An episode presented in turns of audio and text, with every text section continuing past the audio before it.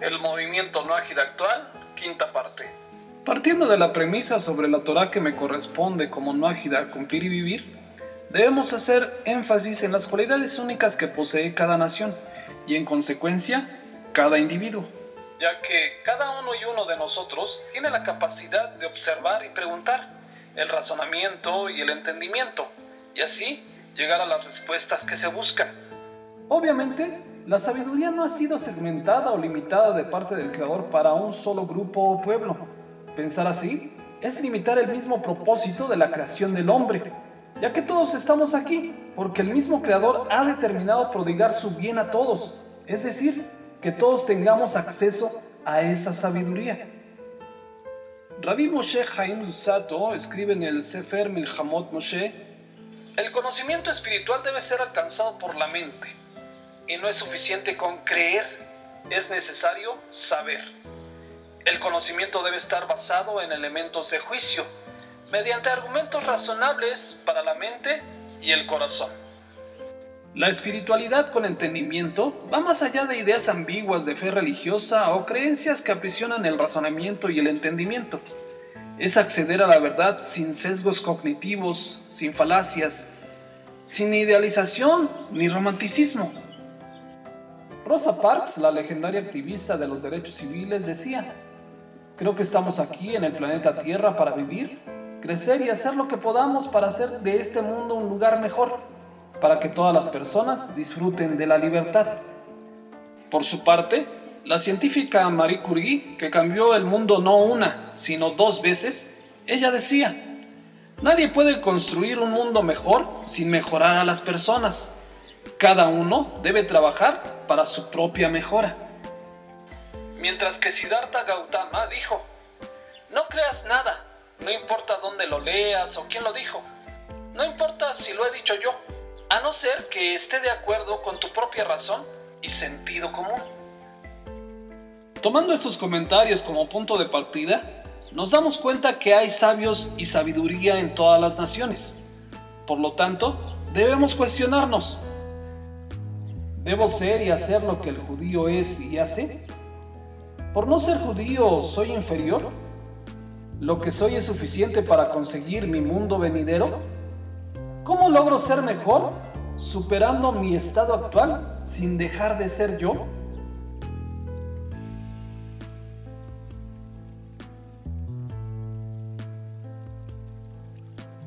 Resolvamos las primeras dos preguntas. ¿Debo ser y hacer lo que el judío es y hace? ¿Por no ser judío soy inferior? El Maharal de Praga dice en el Sefer Tiferet de Israel, Israel y las otras naciones tienen sus propios niveles únicos, la ventaja que tienen las naciones sobre Israel es que ellos llegaron a realizarse por sí mismos a través de su libre albedrío y sus propios esfuerzos. Y esto es ciertamente una ventaja sobre Israel, quien llegó a concretarse solo por causa de la intervención divina. Es decir, Dios hizo maravillas para completarlos. De estas palabras comenta el Rab Meir Ayakar. Las naciones no solo poseen cualidades únicas, sino que también poseen características sobresalientes, incluso sobre Israel. Agrega, yo pienso también que estas palabras rompen con el mito de que las naciones no poseen virtudes excelsas, dejando en claro que valores como el esfuerzo propio pueden elevar el mérito de una persona o incluso de una o varias naciones enteras. Otro aspecto interesante es que en esta ocasión el Maharal ofrece una interpretación distinta sobre los orígenes divinos de Israel y que a veces algunos emplean como evidencia de cierta superioridad ante las naciones. Pensando que como Dios nos hizo con milagros y portentos, somos entonces por ello mejores que las naciones. Grave error. En este caso, para el Maral, todas las naciones son únicas y todas tienen ventajas especiales. A este punto, ya no me quedan dudas de que si las naciones llegaran a comprender su inigualable valor existencial y lo único y especial de su identidad, así como el gran poder que conlleva desarrollar un esfuerzo propio en construirse a sí mismo, nadie desearía o siquiera pensaría en dejar de ser como el creador del universo les hizo. No es una desventaja para las naciones llegar a realizarse por sus propios esfuerzos, sino una señal de lo grandes y potencialmente elevados que son. Es un error común pensar que hay un solo pueblo elegido, La verdad es que hay 70. Cuando se comprende que cada una de las naciones que componen este mundo fue creado y elegido para cumplir con un propósito esencial en la redención universal, se disipa cualquier noción de inferioridad y se restaura ese valor único que nadie jamás podría reemplazar. En todas las naciones, en su esencia más profunda, hay pureza. Recuperar ese estado de justicia y elevación espiritual que quizás se fue perdiendo en el camino, la misión más importante de cada nación.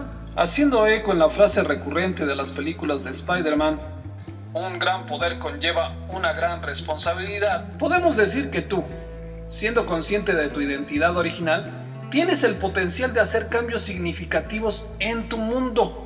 Al dejar de idealizar al judío y en consecuencia el judaísmo como si fuera el estado ideal del hombre, tomarán conciencia del valor único e importante que el Creador puso en cada uno y uno de ustedes y empezarán a desarrollarse a partir de lo que son y no a partir de algo que no son y no les compete observar y cumplir.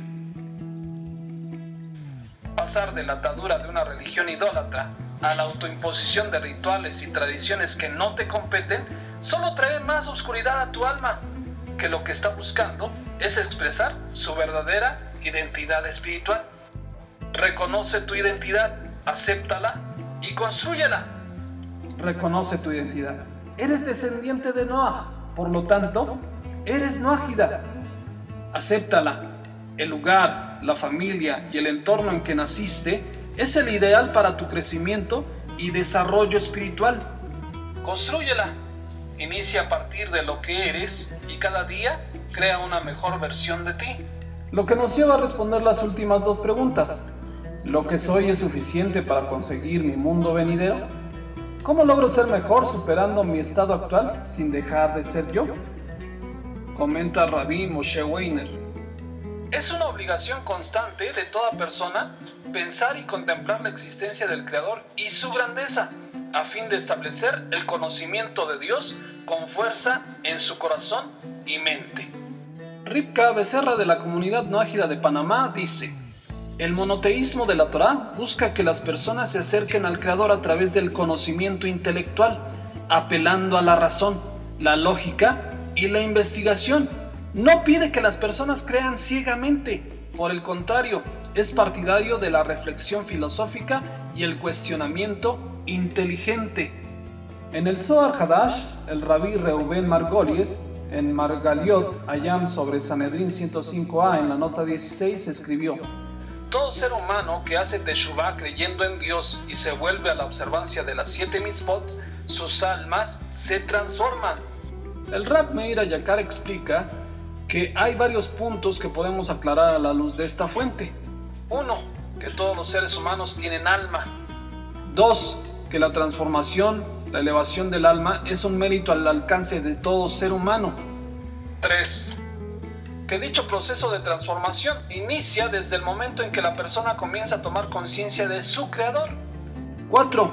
Que esa conciencia interna es solo una etapa inicial que al final debe hacerse manifiesta a través de aceptación y la práctica de los siete preceptos universales. 5.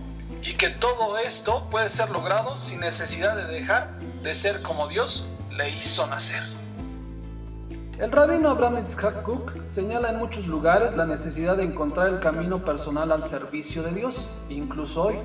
En el Sefer Oroda Kodesh, Seder Rishon número 19, se aprende lo siguiente.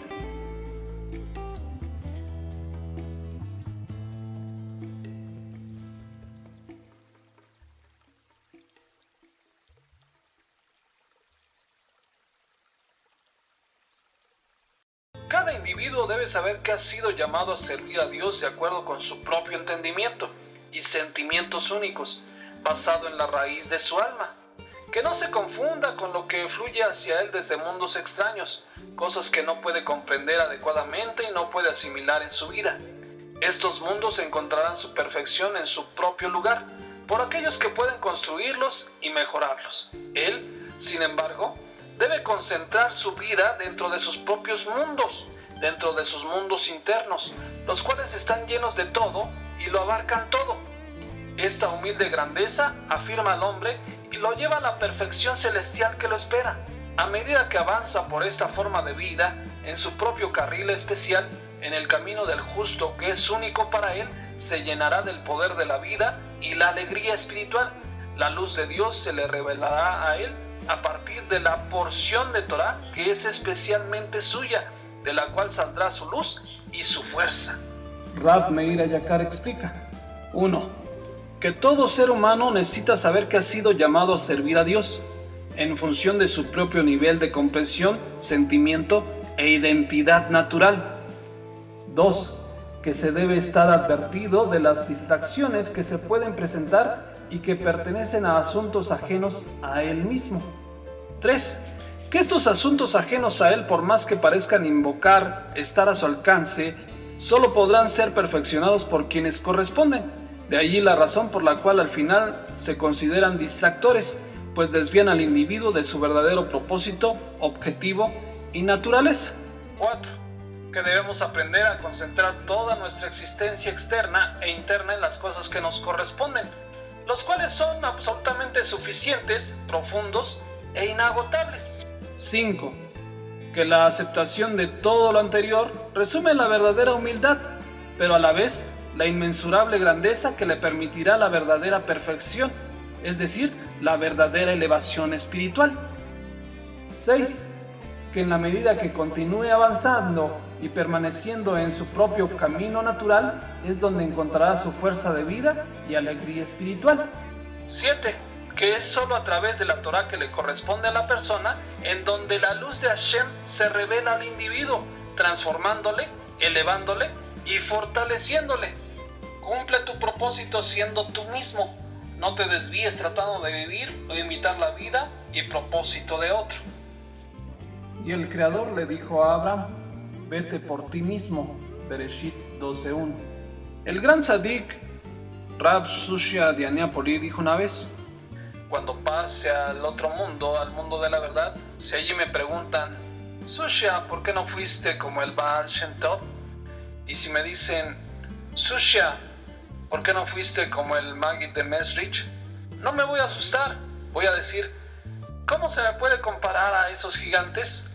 Lo que me asusta es si me dicen, Sushya, ¿por qué no fuiste Sushya? Podías haber sido Sushya y ni siquiera eso fuiste. ¿Por qué? Vete por ti mismo puede ser traducido vete a ti mismo. Las fuentes místicas nos lo explican de este modo. Vete a encontrar la raíz de tu alma.